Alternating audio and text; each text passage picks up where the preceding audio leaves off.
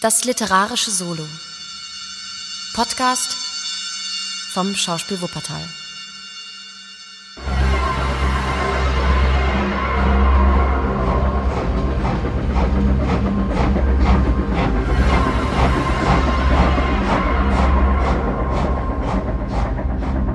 Das Tal des Grauens. Zweiter Teil. Die Rächer. Erstes Kapitel Der Fremde. Gelesen von Julia Wolf. Es war der 4. Februar des Jahres 1800 und der Ausläufer eines außerordentlich harten Winters. Tiefer Schnee lag in den Klüften der Gilmertenberge. Die Geleise der Eisenbahn hatte man mit Schneepflügen freihalten müssen. Der Abendzug der Eisenbahnlinie, die eine Reihe von Kohlenbergwerken und Eisenwerken verbindet, keuchte langsam die Steigung von Stagville, das unten in der Ebene liegt, nach Vermissa hinauf, dem am Kopfe des Vermissa-Tales gelegenen Hauptort des Industriebezirkes. Von dort senkt sich die Spur hinunter nach Bartons Crossing, Helmdale und der hauptsächlich Ackerbau treibenden Grafschaft Merton. Lange Reihen von Güterwagen, hochbeladen mit Kohle und Eisenerz, die an jeder Ausweichstelle der eingeleisigen Bahn angehäuft waren, sprachen von dem im Schoße der Erde verborgenen Reichtum, der nach diesem abgeschiedenen Winkel der Vereinigten Staaten eine raue Bevölkerung und überschäumendes Leben gebracht hatte – Es war ohne Zweifel ein öder und abgeschiedener Winkel. Derjenige, der zuerst seinen Fuß dorthin setzte und das Tal durchwanderte, ahnte sicherlich nicht, dass die prächtigsten Steppen und saftigsten Weideländer im Vergleich zu diesem düsteren Land felsiger Klüfte und unwegsamer Wälder geradezu wertlos waren. Über die dunklen, fast undurchdringlichen Wälder auf beiden Seiten blickten drohend die kahlen Gipfel der Berge, bedeckt mit Schnee und gekrönt von schartigen Felsspitzen. In der Mitte lag das lange, gewundene Tal. Talaufwärts nahm der kleine Zug stöhnend seinen Weg.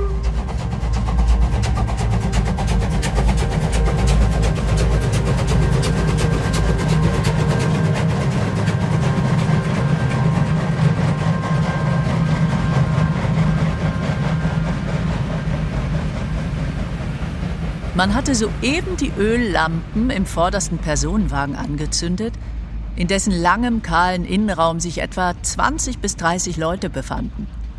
Die Mehrzahl dieser Leute bestand aus Arbeitern auf der Heimreise von der Tagesarbeit in den tieferen Strichen des Tales. Wenigstens ein Dutzend bekundete sich durch die geschwärzten Gesichter und die Grubenlampen, die sie mit sich trugen, als Bergleute.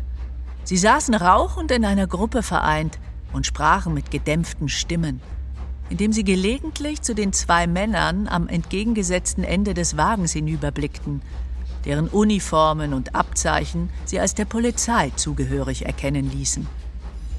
Der Rest der Wageninsassen bestand aus einigen Frauen der arbeitenden Klasse und ein oder zwei Reisenden, die sehr wohl kleine Kaufleute aus der Umgebung sein mochten. So wie einem jungen Mann, der in einer Ecke für sich allein saß. Wir wollen uns diesen genauer betrachten, denn er spielt in unserer Erzählung eine wichtige Rolle. Er hatte eine frische Gesichtsfarbe und eine untersetzte Gestalt. Nach seinem Aussehen würde man ihn für nahe an die 30 halten. Große, intelligente, humorvolle Augen hinter Augengläsern überflogen von Zeit zu Zeit die Reisegesellschaft. Wie man leicht sehen konnte, war er von anspruchslosem, freundlichen Wesen, anscheinend bestrebt, jedermanns Freund zu sein. Man brauchte kein Menschenkenner zu sein, um in ihm eine mitteilsame, gesellige Natur von heiterer Veranlagung zu erkennen. Wer ihn indessen eingehender betrachtete, konnte nicht verfehlen, eine ungewöhnliche Festigkeit der Kinnbildung und des Mundes zu bemerken, die auf größere Tiefen deutete und wohl den Gedanken aufkommen lassen konnte, dass dieser sympathische, braunhaarige junge Ire den Stempel seiner Persönlichkeit, ob im guten oder bösen Sinne bleibe dahingestellt, jeder Gesellschaft, in der er sich befand, aufdrücken würde. Nachdem er an dem ihm zunächst sitzenden Bergmann einige einladende Bemerkungen gerichtet, jedoch darauf nur kurze, unfreundliche Antworten empfangen hatte, bewahrte er ein entsagendes Stillschweigen und starrte missmutig aus dem Fenster in die dämmernde Landschaft hinaus. Es war kein erfreulicher Ausblick. Durch die sinkende Dunkelheit zuckte die rote Glut der Hochöfen beiderseits des Talhanges.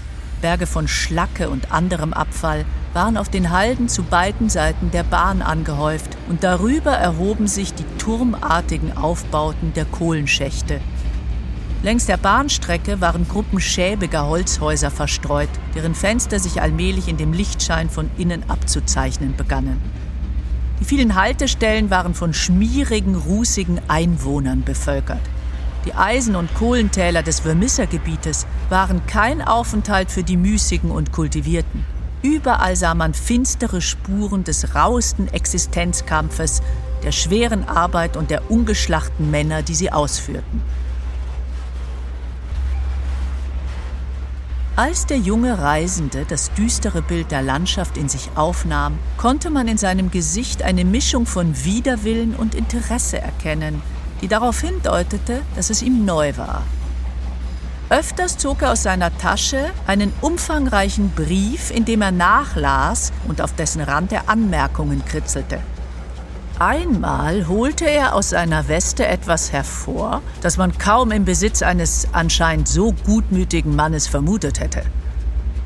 Es war ein Armeerevolver größten Kalibers.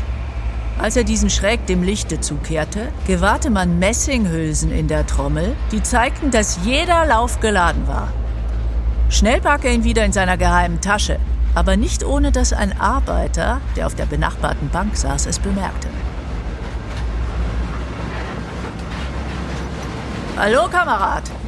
Sie sind aber gut gerüstet. Der junge Mann lächelte mit allen Anzeichen der Verlegenheit. Ja, wir gebrauchen dergleichen manchmal in dem Ort, wo ich herkomme. Ich war zuletzt in Chicago. Fremd hier? Ja, Sie werden ihn vielleicht auch hier gebrauchen. So? Haben Sie denn nichts gehört von dem, was sich hier begibt? Ja, nichts Besonderes. Ich habe geglaubt, dass man überall davon redet. Was führt Sie hierher? Ich habe gehört, dass es hier Arbeit für willige Leute geben soll. Gehören Sie zu einer Gewerkschaft? Ja. Dann werden Sie auch Arbeit kriegen. Haben Sie Freunde hier? Noch nicht. Ich hoffe, mir welche zu machen. Ich bin bei der Loge der Freien Männer. Wir haben Niederlassungen in jeder Stadt. Diese Bemerkung hatte auf den anderen eine eigenartige Wirkung. Er sah sich verstohlen nach seinen Mitreisenden um. Bergleute bildeten noch immer eine abgesonderte, flüsternde Gruppe.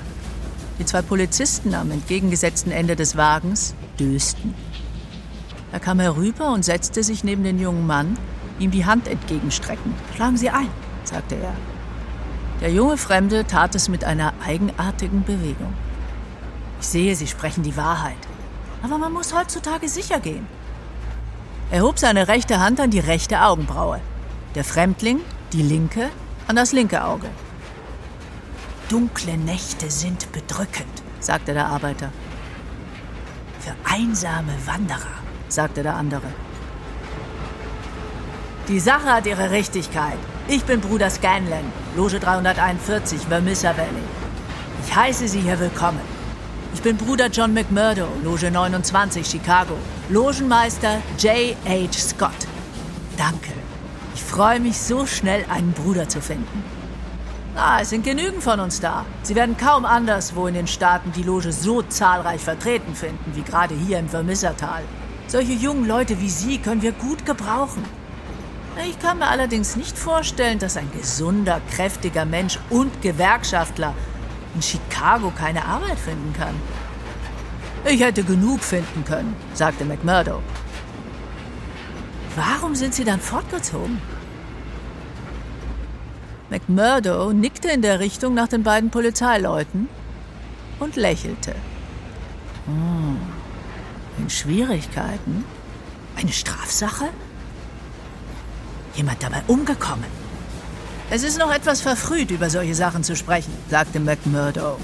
In der Haltung eines Mannes, der sich verleiten ließ, mehr zu sagen, als er wollte. Ich hatte meine guten Gründe, Chicago zu verlassen. Und das muss Ihnen für den Augenblick genügen. Wer sind Sie denn überhaupt, dass Sie mich über solche Dinge ausfragen wollen? Zorn und Ärger blitzten bei diesen Worten aus seinen grauen Augen hinter den Gläsern hervor. Na, Kamerad, nichts für ungut. Unsere Jungs werden nicht schlechter von Ihnen denken, wenn Sie etwas angestellt haben. Wo wollen Sie hin? Nach Vermissa. Das ist die dritte Station von hier. Wo werden Sie dort wohnen? McMurdo nahm ein Kuvert aus seiner Tasche und hielt es dicht an die trübe Öllampe. Hier habe ich die Adresse. Jacob Shafter, Sheridan Street. Das ist eine Pension, die mir von einem Bekannten in Chicago empfohlen wurde. Mir unbekannt. Aber in Vermissa bin ich nicht zu Hause. Ich wohne in Hobsons Patch, wo wir eben einfahren. Vor dem Aussteigen möchte ich Ihnen noch einen guten Rat geben. Wenn Sie in Vermissa in Schwierigkeiten geraten sollten, gehen Sie geradewegs zum Union House und suchen Meister McGinty auf. Er ist Logenmeister der Loge in Vermissa und in dieser Gegend hier geschieht nichts, was dem schwarzen Jack McGinty nicht passt. Auf Wiedersehen.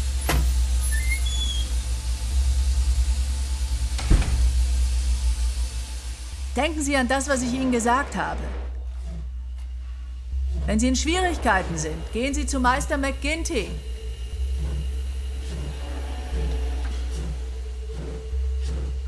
Nachdem Scanlan ausgestiegen war, blieb McMurdo wieder allein mit seinen Gedanken zurück. Die Nacht hatte sich inzwischen herniedergesenkt. Die Flammen der vielen Öfen an beiden Seiten der Bahnstrecke loderten brausend zum Himmel empor. Sie bildeten den grellen Hintergrund dunkler Gestalten, die man in allen möglichen Stellungen sah. Beugt, hoch aufgerichtet, kniend, liegend, ziehend und schlagend. Dazu das Knirschen und Dröhnen der Kräne und der Rhythmus dröhnender Hämmer und Maschinen. So ähnlich muss es in der Hölle aussehen, hörte er eine Stimme neben sich. Als sich McMurdo umwandte, sah er einen der beiden Polizisten, der seinen Platz gewechselt hatte und nun in die flammende Öde hinausstarrte. Ich glaube allerdings auch, dass es in der Hölle nicht viel schlimmer sein kann, sagte der andere Polizist. Sie sind wohl fremd in dieser Gegend hier, junger Mann. Und wenn schon, antwortete McMurdo barsch. Ich frage darum, mein Lieber, weil ich Ihnen raten möchte, vorsichtig in der Wahl Ihrer Freunde zu sein. Ich würde an Ihrer Stelle nicht mit Michael Scanlan oder einem seiner Bande den Anfang machen. Zum Teufel, was geht denn Sie das an, wer meine Freunde sind? brauste McMurdo auf, mit einer Stimme, die man im ganzen Wagen von einem bis zum anderen Ende hören konnte. Habe ich Sie um Rat gebeten? Und halten Sie mich für so blöd, dass Sie annehmen, ich könnte nicht ohne Ihre Ermahnungen fertig werden? Reden Sie, wenn Sie gefragt werden, und weiß Gott, können Sie darauf lange warten.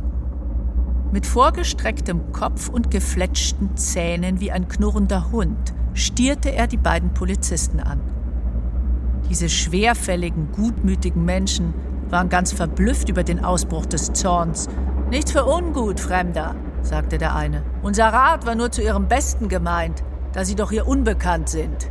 Ich bin zwar hier unbekannt, kenne aber euch und euresgleichen, schrie McMurdo in voller Wut. Ihr seid überall die gleichen und drängt einem fortwährend Ratschläge auf, die niemand haben will. Sie scheinen ja ein ganz ausgekochter zu sein, wenn ich mich nicht täusche. Ich glaube, wir werden von Ihnen in nicht allzu ferner Zeit noch hören, sagte einer der beiden Polizeileute grinsend. Ihr habt keine Angst vor euch, bildet euch das nicht ein.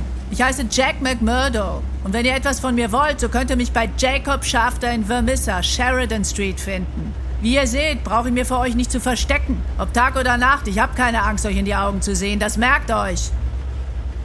Ein beifälliges Murmeln und Äußerungen der Bewunderung über das furchtlose Auftreten des Fremden drang von den Bergleuten herüber, während die beiden Polizisten sich achselzuckend beschieden, ihr Gespräch miteinander wieder aufzunehmen.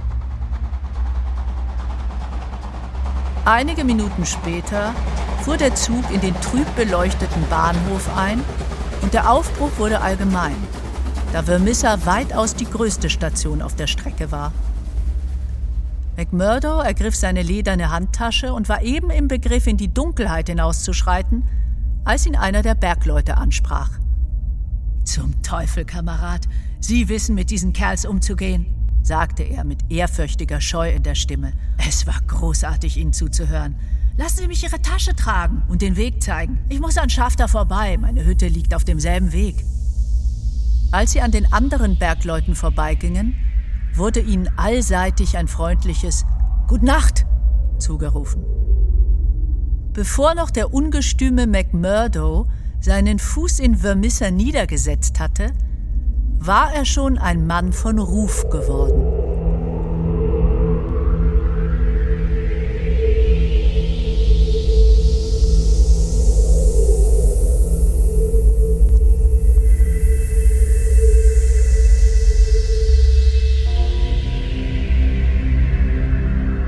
Wenn schon die Umgegend ein Ort des Grausens war, überbot die Stadt selbst noch das niederdrückende Gefühl, das man von jener empfing. Das Tal draußen entbehrte wenigstens nicht einer gewissen düsteren Größe. Durch die mächtigen Feuergaben und Rauchwolken, die vielfachen Anzeichen von Betriebsamkeit und Kraft, denen der Mensch in den gehäuften Bergen von Schlacke passende Denkmäler errichtet hatte. Die Stadt selbst stellte indessen den Höhepunkt schäbiger Hässlichkeit von Schmutz und Unflat dar. Der Wagenverkehr hatte die breite Straße zu einem bräunlichen, gefurchten Brei von Schmutz und Schnee aufgerührt. Die zahlreichen Gaslampen ließen lediglich eine lange Reihe von Holzhäusern, jedes mit einer Veranda davor, alle verlottert und von Schmutz starrend erkennen.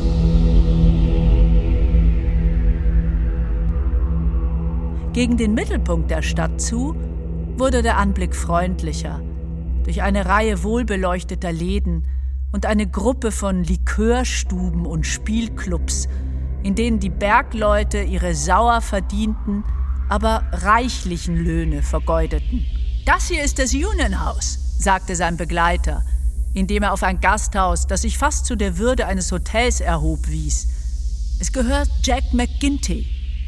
Was für ein Mensch ist das? fragte McMurdo. Was? Haben Sie niemals von ihm gehört? Wie konnte ich? Nun, ich habe geglaubt, dass sein Name in den ganzen Staaten einen Klang hat. Oft genug war er in den Zeitungen. Weswegen? Nun, antwortete der Bergmann mit gesenkter Stimme. Wegen dieser Sache. Welcher Sache? Du lieber. Nehmen Sie es mir nicht übel, aber Sie sind ein komischer Kauz, wie man so sagt. Es gibt nur eine einzige Sache in dieser Gegend, von der man spricht.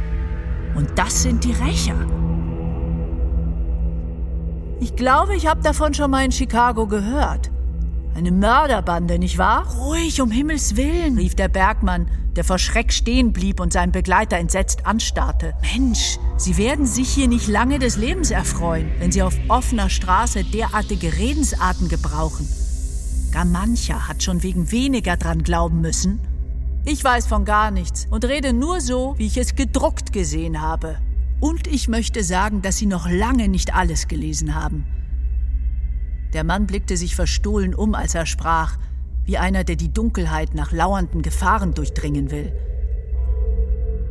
Wenn jemanden umbringen Mord ist, dann gibt es hier weiß Gott Morde genug.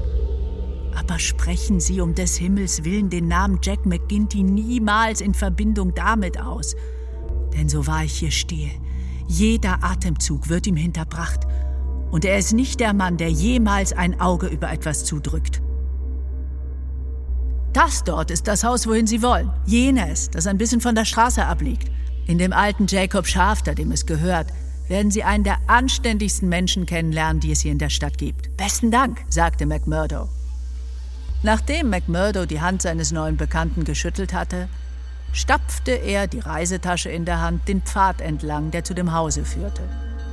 Die Tür öffnete sich sofort auf sein kräftiges Pochen, und eine Erscheinung trat in die Türöffnung, die grundverschieden von dem war, was er erwartet hatte.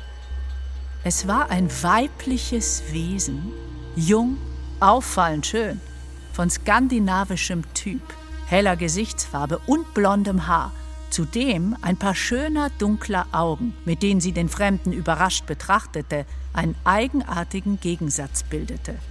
Eine Blutwelle der Verlegenheit übergoss ihr blasses Gesicht. Wie sie so im Rahmen der Tür stand, glaubte McMurdo niemals ein reizenderes Bild gesehen zu haben. Die düstere, niederdrückende Umgebung machte es noch anziehender, als es schon an sich war. Ein liebliches Veilchen auf den schwarzen Schlackenhalden gewachsen, konnte nicht überraschender wirken. Das Bild hielt ihn so im Banne, dass er sie wortlos anstarrte, bis sie endlich das Schweigen brach. Ich habe geglaubt, es wäre Vater. Wollen Sie ihn sprechen? Er ist unten in der Stadt, aber er muss jede Minute zurück sein. McMurdo staunte sie noch immer in offener Bewunderung an, bis sie ihre Augen verwirrt vor dem gebieterisch aussehenden Fremden niederschlug. Nein, Fräulein, sagte er endlich, ich habe es nicht eilig damit. Ihr Haus wurde mir empfohlen. Ich dachte mir schon, dass es mir gefallen würde. Aber jetzt weiß ich es. Sie wissen etwas schnell, sagte sie schelmisch.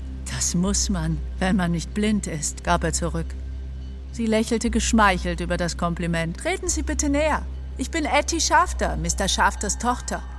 Meine Mutter ist tot und ich führe hier die Wirtschaft. Sie können beim Ofen sitzen, hier im Vorderzimmer, bis Vater zurückkommt. Da ist er schon. Nun können Sie gleich alles mit ihm besprechen. Ein schwerfälliger, älterer Mann kam langsam den Pfad herauf. Einige Augenblicke genügten McMurdo, sich einzuführen. Er habe die Adresse von einem Freund in Chicago namens Murphy erhalten, der sie wieder von jemandem anderen hatte. Schafter hatte keine Einwendungen. Der Fremde war mit dem Preis einverstanden, stimmte allen Bedingungen zu und schien über genügend Geldmittel zu verfügen. Für 12 Dollar wöchentlich, vorauszahlbar, konnte er Zimmer und Verpflegung haben.